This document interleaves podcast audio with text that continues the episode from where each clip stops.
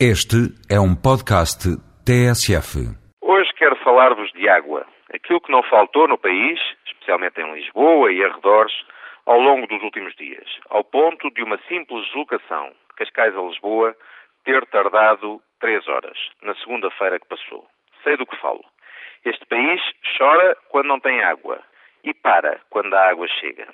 Água, água a sério, meteu o incógnito Ministro do Ambiente quando, a meio da manhã, resolveu dar nas vistas, sacudindo a água do capote e remetendo responsabilidades das tragédias que vivíamos ou presenciávamos para as autarquias. Bem, no entanto, esteve o Primeiro-Ministro à noite, quando entrevistado sobre o tema, deixou claro o absurdo das declarações do seu Ministro, num momento em que o importante era acudir às necessidades das populações atingidas e planear o futuro de forma a minimizar tragédias semelhantes.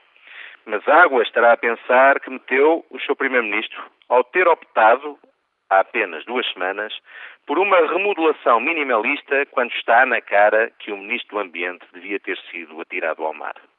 Água, muita água, correu em abundância no BCP ao longo do último ano. Um bom exemplo de como o sucesso, a embriaguez do sucesso, pode gerar uma sensação de infalibilidade e impunidade e consequentemente, desfazer uma organização. Ontem o BCP apresentou contas, corrigiu o balanço, anunciou aumento de capital. Espero que a nova gestão meta a casa em ordem e que siga uma política de comunicação com o mercado com um ingrediente básico, aquele que precisamente faltou nos últimos anos: transparência cristalina, como a água, para que se evitem tormentas maiores.